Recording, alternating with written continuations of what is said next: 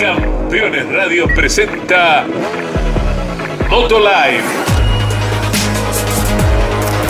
Lo mejor del motociclismo de Argentina y el mundo. Moto Live, Moto Live. En Campeones Radio. Con la conducción de Mauricio Damon Gallardo y Sebastián Porto.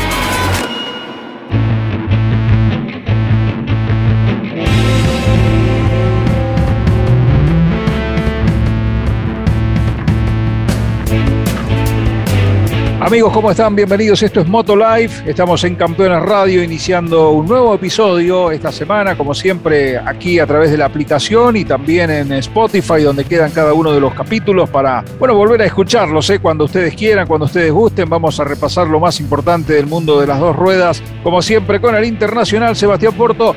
Hola Sebas, el gusto enorme de saludarte. Bueno, una nueva semana, ya, ya perdí la cuenta de los episodios que llevamos, pero sin parar, a fondo. ¿Cómo estás? ¿Cómo andás, amigo? Buenas tardes para vos, para todos. Eh, bueno, un placer estar en contacto con todos los fanáticos. Sí, llevamos unos cuantos ya y la verdad que lo disfrutamos muchísimo.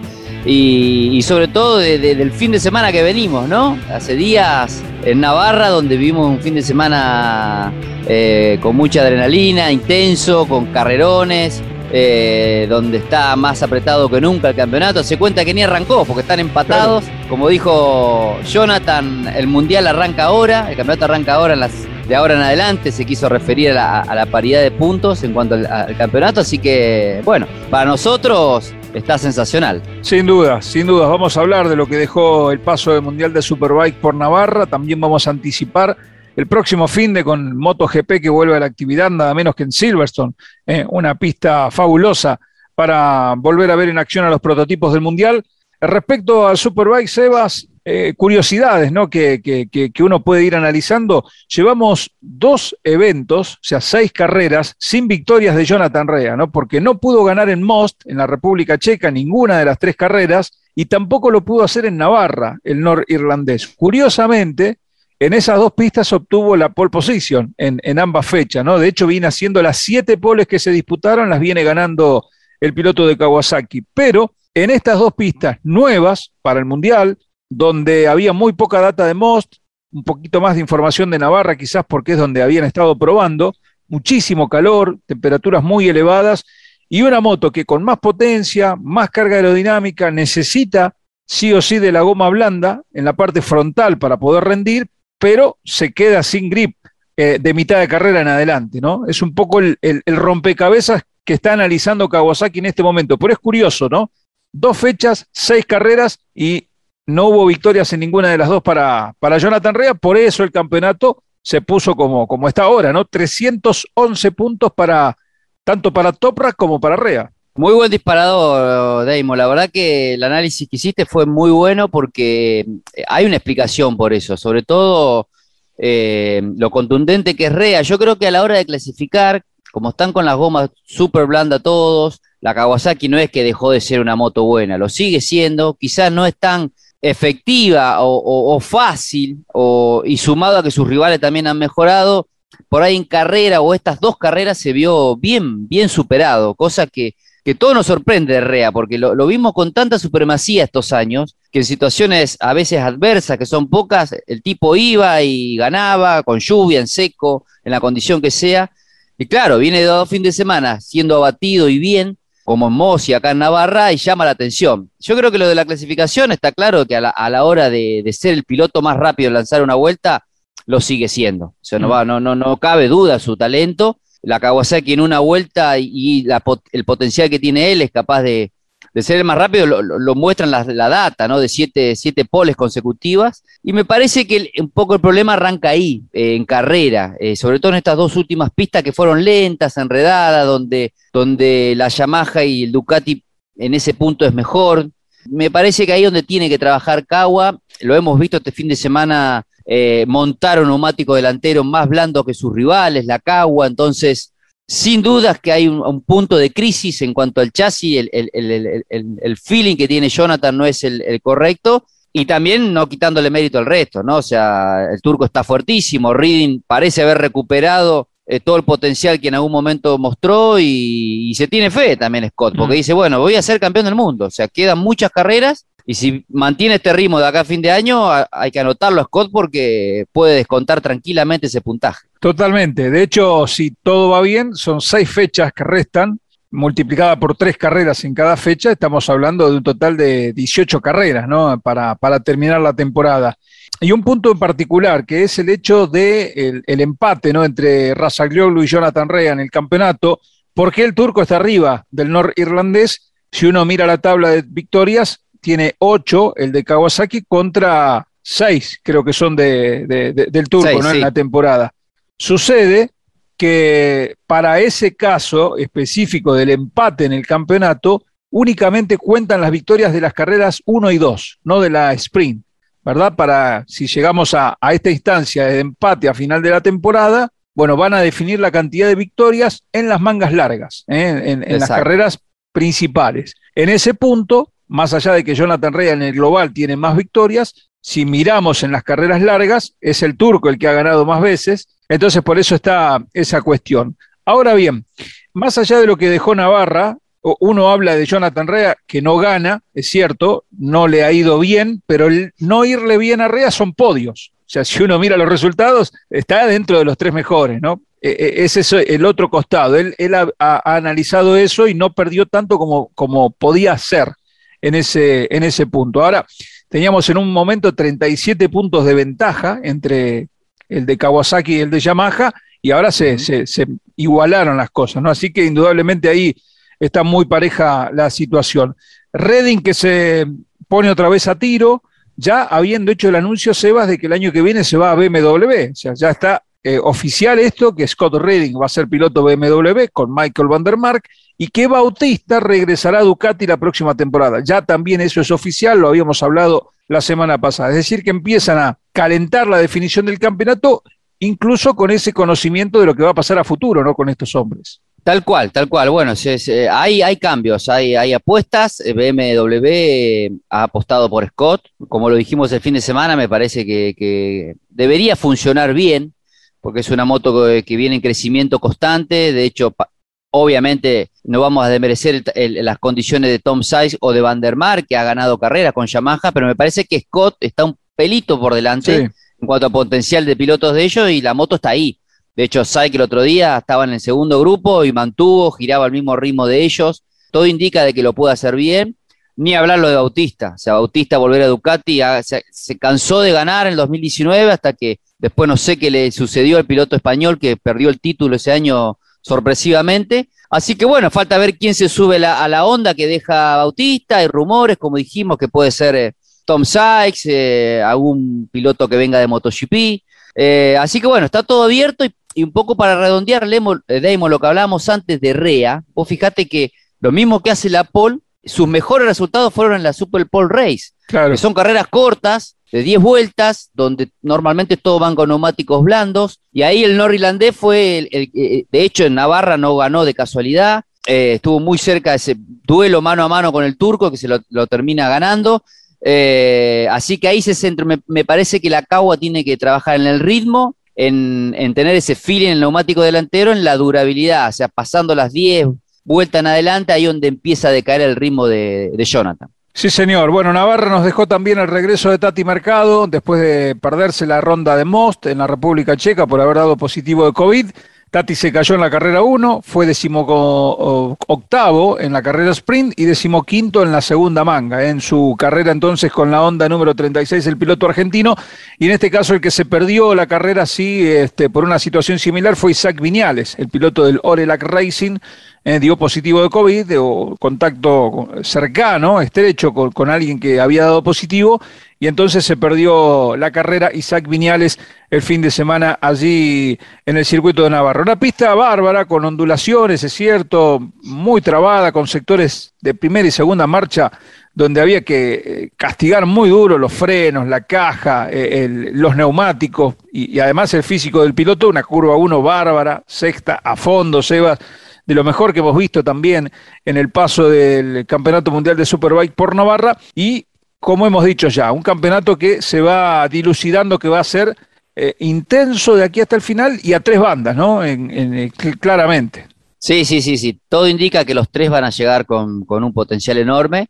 Y un poco para, para, mencionar lo de Navarra, sí, una pista hermosa, eh, muy técnica. Venimos de dos carreras donde la pista es muy demandante al piloto, a los neumáticos. Sobre todo esta última de Navarra, había, como lo dijimos varias veces, siete curvas en primera, eh, se sufría mucho con los neumáticos, esas, esas frenadas con la moto muy inclinada, eh, el calor que hacía la mm. pista, eh, a la hora de salir de todas esas curvas de primera traccionando, el neumático se empieza a gastar, se sobrecalienta, así que muy demandante en ese aspecto y interesante, porque fíjate, tres marcas, tres pilotos conductivamente distintos, porque el más moderno es Scott Reading, Mm. arrastrando el codo, eh, digamos, la rodilla, bueno, todo, todo ese estilo moderno. Después el turco que está en el intermedio. Sí, el más explosivo eh, también, el turco. El más explosivo, claro, el que levanta la rueda. Y después un, Jonathan que si bien ha modificado su estilo, eh, sigue conservando ese estilo anterior, digamos, el de old school, digamos, como le llamamos nosotros.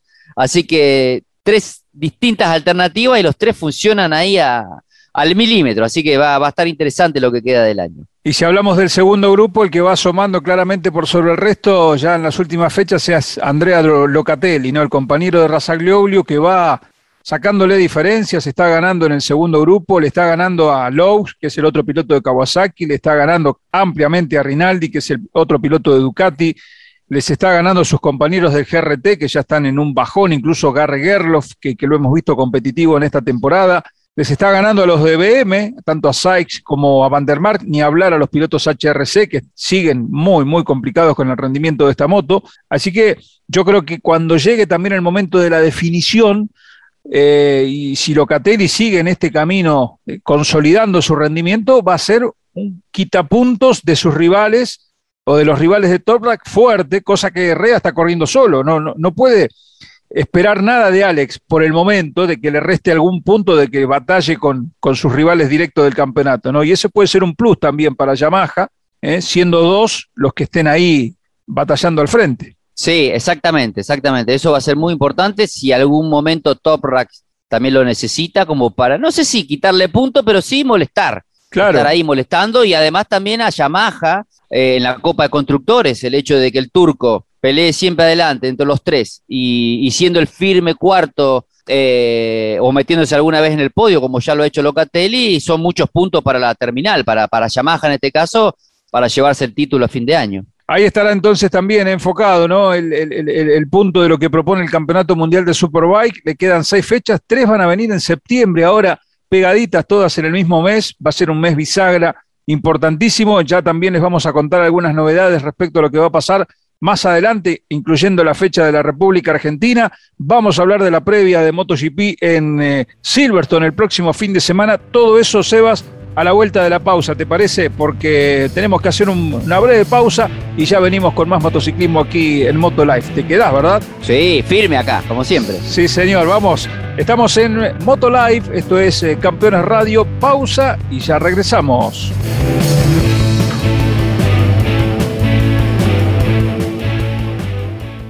Campeones Radio. 24 horas con lo mejor del automovilismo. Terrus, una nueva concepción de vida. Magnífico loteo sobre Ruta Nacional 14 en Concepción del Uruguay Entre Ríos. Financia y construye Río Uruguay Seguros. Para más información, www.terrus.com.ar. Juan Manuel Fangio. Uno va haciéndose con el auto parte de uno mismo. La leyenda. La historia del más grande piloto de todos los tiempos y las novedades del Museo Fangio en Balcarce con la conducción de Pepe Joglar. Juan Manuel Fangio, la leyenda. Y no es difícil hablar cuando uno dice la verdad o cosas que hayan pasado. Lo malo es cuando hay que inventar. Todos los sábados a las 18 y los domingos a las 21 por Campeones Radio todo el automovilismo en un solo lugar.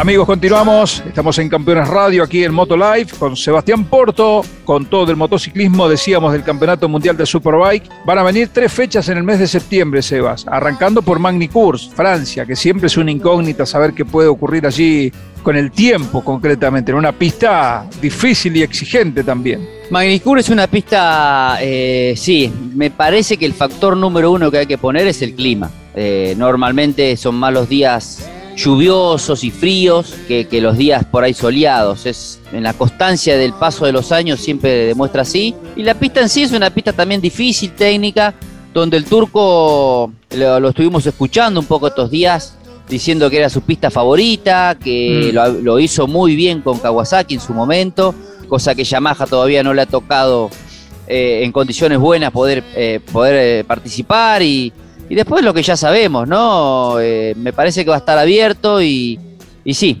creo que ya, enseguida, la semana que viene tenemos carrera y, después sí, se nos viene un triplete, Damon. En septiembre va a ser casi decisivo, te diría, para, para, el Mundial de Superbike porque casi empalmamos tres, tres eh, carreras seguidas después de esta de, de Magni y quedaría ya por definir, como dijiste vos, si se hace Argentina y la última fecha Así que me parece que estas cuatro rondas que, quedan previo al final, ya, ya vamos a tener un indicio un poco más claro de que quién va a estar más fuerte. Sin dudas. Por supuesto, cuando decimos el triplete de septiembre, incluye Magnicurs, a las semanas ahí nomás la carrera de Cataluña y después Jerez de la Frontera, ¿no? Ya entrando eh, en lo que es el desarrollo de, este mes de septiembre, donde vamos a tener tres carreras, del 3 al 5 en Magnicurs, del 17 al 19 de septiembre Cataluña, y del 24 al 26 de septiembre el circuito de Jerez de la Frontera también en España. Luego empezará octubre con Portugal, la montaña rusa de Portimao, una pista que realmente nos encanta, y la fecha de Argentina, eh, que sigue ahí, pendiente de confirmación, pero todos los indicios eh, hablan de que la carrera se va a desarrollar en el mes de octubre con público, capacidad limitada, pero estamos a la espera de la información oficial, también atentos a que en las próximas horas se pueda eh, comunicar de qué manera los fanáticos pueden comprar los tickets, eh, que, si la carrera se confirma se van a poner a la venta rápidamente. Todo bueno, el desafío por delante. Me, la única que me genera, te digo, más dudas que Argentina es la carrera de Indonesia, que la pista no está terminada, que, va a ser el cierre de temporada y, la verdad, esa la veo muy, muy complicada porque no es un tema de contexto de pandemia, ¿no? Ya ahí es un tema de la pista misma. La fecha está programada para noviembre, así que vamos a ver si finalmente se hace o no eh, e, esa, esa competencia. Y esperemos que lo de Argentina finalmente se pueda llevar a cabo, ¿no? Que, que esta situación eh, que estamos viviendo de pandemia en este contexto tan difícil nos, nos dé esa tregua para poder hacer este evento, porque depende mucho de los permisos, los extranjeros que tienen que viajar a la Argentina, entradas y salidas del país y todo eso, ¿no? Sí, fíjate además que tanto MotoGP como por supuesto Superbike o muchas categorías del deporte motor se centra todo en Europa, entonces ya salir de ahí es depende de, de, de la situación actual sanitaria de cada país. Ahora nosotros estamos viviendo un pequeño alivio, por llamarlo de alguna manera, está más o menos controlada la situación, pero no sabemos qué puede pasar eh, de acá a, dos meses que, venga la carrera, un mes y medio, entonces eh, ojalá que sí, todo indica que sí, sabemos, escuchamos, nos informamos que, que está todo por, en teoría por confirmarse, pero es un día a día y, coincido con vos, Demo, lo que dijiste, fíjate que han pasado de octubre que se correría Argentina casi un mes adelante, a noviembre, cosa que nunca había terminado el Superbike en noviembre, me parece como que esperando que, Indonesia haga, bueno, termine las obras en ese circuito nuevo. Sin dudas, ahí vamos a estar atentos eh, respecto a estas novedades del Campeonato Mundial de Superbike. Vamos a hablar también de que hubo Superbike argentino en Buenos Aires, eh, con la victoria de Luciano Ribodino en una de las categorías principales. Otra vez otro gran fin de semana con actuaciones notables para Mauro Pasarino que, que sigue haciendo muy buenos trabajos en Brasil. Podio en Europa para Andrés González, así en el SEB, haciendo su primer podio europeo en la categoría en la que está participando. Algunos de los datos que dejó el último fin de semana para los pilotos de la República Argentina. Y ya nos metemos, Eva, en MotoGP, Silverstone, próximo fin de semana, con muchísimas novedades y, y, muchas novedades que van más allá también con el mercado que sigue revolucionado a partir de la salida de Viñales ya efectiva de Yamaha. Se espera que, y esto, esto lo quiero aclarar porque por ahí ustedes están escuchando el programa hoy y, después la noticia sale antes o, después, y bueno, hay una cuestión de timing ahí que, uno no puede manejar, pero bueno, se, eh, se indica de que finalmente Dovicioso podría ser el compañero de Valentino desde Aragón en adelante para terminar la temporada dentro del CRT y mientras confirmarían a Morbidelli para acompañarlo a Cuartararo a terminar esta temporada en el equipo oficial, ¿no? En lugar de, de Viñales. Por lo pronto, este fin de semana en Silverstone, Carl Crutchlow será oficial junto a Cuartararo y suben a Jake Dixon ¿eh? para acompañarlo a Valentino en el CRT. Un lío bárbaro. sí, me sacaste la palabra de la boca. Un enrío terrible, Damon. Pero bueno, ¿qué va a ser? Raro, yo no recuerdo otro año así, de tantas vueltas y cosas, y fíjate que, eh, bueno, es, sorprendente, ¿no? Sorprendente, incluida la, la, la, la situación de dejar de correr, de que, que, eso no tiene nada que ver con todo lo que está, pero también es todo, toda una, una situación de, de Valentino, ¿no? Que deja de correr. Así que Yamaha está en una situación difícil. Eh, por otro lado, Aprilia, Dovicioso siendo, trabajando para Aprilia, siendo el probador de ellos hasta, hasta hoy. Ahora se vaya, posiblemente se vaya Yamaha. Sí. O sea, hay unos, unos enridos terribles que, que me parece que se mezcla el interés de la terminal con el deseo del piloto, decir, no, quiero ir allá, quiero ir acá. Un Dixon que lo, lo rescatan de Moto 2 para MotoGP, de un día para el otro sin probar la moto. Eh, bueno, cos, cosas que, que se dan de esta manera y, y hay que aceptarlo, ¿no? Así que no, no queda otra. Y Viñales confirmadísimo en Aprilia, a futuro sí. también, con la posibilidad de que se suba incluso antes de lo, de lo ya, previsto, un wildcard. ¿no? Se rumorea claro. que puede ser un wildcard ya ahora. Ahora mismo. Eh, cualquiera de las fechas. Exactamente, o sea que, bueno, nada, es una explosión tras otra lo que ha generado esta última semana de MotoGP. Y hablando de Wildcard, la posibilidad de que Dani Pedrosa haga otro, ¿eh? una segunda participación en Misano. Está inscripto, vamos a ver si finalmente esto se concreta, sería realmente bueno. Para Silverstone está programada también la vuelta de Lorenzo Savadori, que por estas horas espera el chequeo claro. médico eh, para, para ver si puede estar presente después del golpe justamente con Dani Pedrosa, con la moto de Dani, en, en, lo que fue Estiria, allí en Austria. Y también Suzuki, que plantea hacer modificaciones para la próxima temporada. Ya no está David de Vibrio, recordamos el hombre fuerte en su momento de, de, de Suzuki, y, y lograron, o mejor dicho, intentaron hacer algo diferente sin tener un manager general, un director principal, pero se dieron cuenta que lo necesitan para organizar todo, para que todo funcione bien. Y bueno, van a ver quién eh, estará al mando ¿no? a partir de 2022 dentro de este, de este equipo que tiene dos grandísimos pilotos que va haciendo progresos, pero muy lentos si se lo compara con el, el del resto de sus rivales. ¿no? Sí, David es un tipo con mucha experiencia, ha trabajado con Valentino en su momento, ha llevado Suzuki a, sí, a, a llevar el, a, a, ganar el campeonato, tipo ordenado. Eh, a ver, no, no es definitorio lo de él porque dependía, por supuesto, de, más allá de, de, la, de, la, organización que él podía hacer, de sus pilotos, de la moto. Fue un año brillante para ellos el año pasado, ese campeonato corto que vimos por la pandemia, pero Suzuki fue el que mejor hizo las cosas, sobre todo eh, Joan Mir, ¿no? que fue el que se llevó el título. Así que bueno, vamos a ver, vamos a ver, siempre se necesita una cabeza que piense en el equipo y que ordene las cosas. Y hablando de Suzuki, por supuesto, es una pista que supo, lo, lo, vio ganar Alex Rins algunas temporadas atrás, ese duelo mano a mano con Mar Márquez, que, que le ganó ahí en la línea de meta.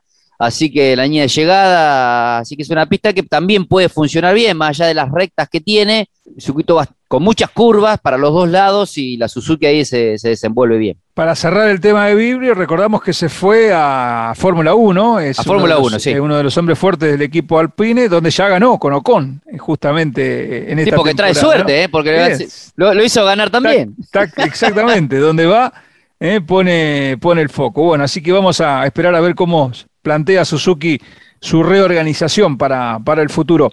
Eh, Márquez también habló, dijo que lo ideal hubiese sido parar uno o dos años pero él entendió que también eso hubiese sido complicado para, para la recuperación y entiende de que considera que su moto, eh, estando en condiciones físicas óptimas podría haber optado a pelear por el campeonato esta misma temporada. Eso es lo que ha dicho Márquez. Y por otro lado, sus técnicos aducen de que todavía no conoce al 100% este nuevo neumático que se estrenó en el 2020 y del cual Márquez prácticamente no tuvo contacto ¿no? durante toda la temporada pasada. Y entonces que hay un feeling ahí que todavía tiene que construir el piloto de Cervera respecto a los nuevos Michelin que se utilizan en el, en el campeonato del mundo. Eh, también eh, abrió un poquito el paraguas, Mark, respecto a lo que puede pasar en Silverstone. ¿no? Va a ser una pista que no perdona, ¿no? una pista súper exigente, quizás como la de Austria. En Austria lo vimos bien, en esta carrera con, que termina con lluvia, en la que se cae. Pero bueno, cada carrera, Sebas, es, una, es un examen ¿eh? para, para ver dónde está realmente. Yo creo que sí, yo creo que Mar de a poco, con el paso de los grandes premios, va a ir recuperando ese fin, el conocimiento del neumático, al final vos podés tener una moto bastante equilibrada, eh, pero al final el que define las cosas siempre es, el neumático. Y en un nivel tan alto y tan exigente, cuando vos, sea el piloto que sea, no tenés ese feeling eh, de, esas décimas para sacarle o administrar el neumático para que no se te consuma, no se te calienta, en el caso de Mark, eh, lo puedes sentir ahí. más su estilo, su agresividad, que es, es ir derrapando todo el tiempo. Pero su condición física la va a ir teniendo cada vez más, se va a ir olvidando. ¿eh? Me parece que pasa más, más por una sensación de mente, ¿no? De ir dejando ese golpe de lado, de, mirar hacia adelante y, su enorme talento que tiene, la capacidad para hacer las cosas que hace. En, uno o dos gran premios ya va a estar peleando firme la punta, no tengo dudas. Bueno, hablando de los horarios para este fin de semana, concretamente MotoGP en Silverstone, el sábado la clasificación va un poquito más tarde de lo habitual, arrancará a las 10 de la mañana, en lo que es la parte central de la quali, digamos, pero el domingo la carrera va a ser a las 9, en la largada del Gran Premio de MotoGP, ¿no? Se da esa, ese desfasaje horario que, bueno, van a tener que tener en cuenta para poder seguir toda la, acción de este fin de semana en Silverstone, en una pista realmente extraordinaria y, bueno, volver al ruedo. Cuartararo estuvo en el simulador de Mercedes de Fórmula 1, estuvo, haciendo, eh, estuvo haciendo algunos trabajitos ahí y está entusiasmado a ver si le prestan un Fórmula 1 como en su momento hicieron con Valentino, que intercambió máquina ahí con, con Lewis Hamilton. Dijo que se la pasó muy bien en el simulador y que ahora espera poder dar el paso siguiente y que lo sienten en uno de verdad. Eh, vamos a ver si se lo dan.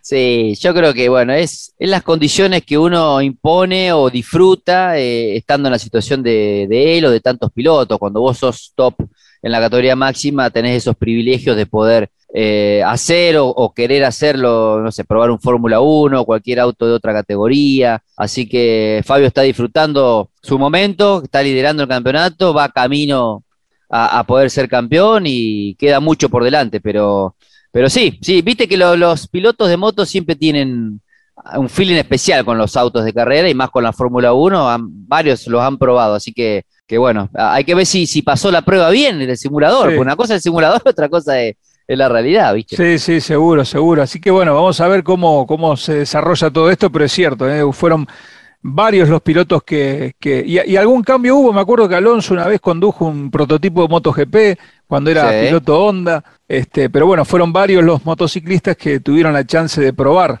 eh, incluyendo a Lorenzo, a Valentino Rossi, este, autos de, de Fórmula 1. Así que vamos a ver qué pasa con esto en el futuro. Bueno, Sebas, nosotros nos vamos acercando al final de este Moto Live, donde repasamos lo más importante de las dos categorías eh, más eh, apasionantes que tiene el mundo de la velocidad en cuanto al motociclismo.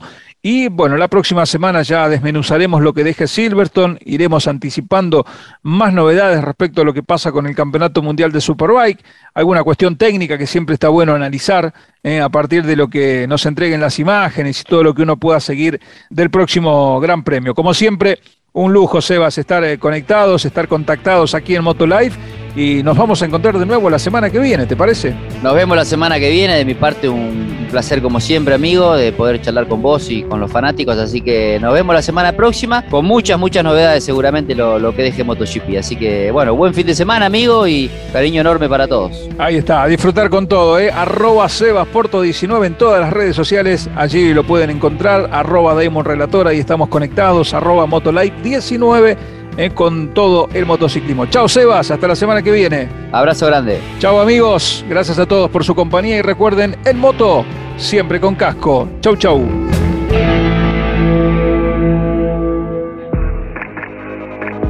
Campeones Radio presentó Motolive.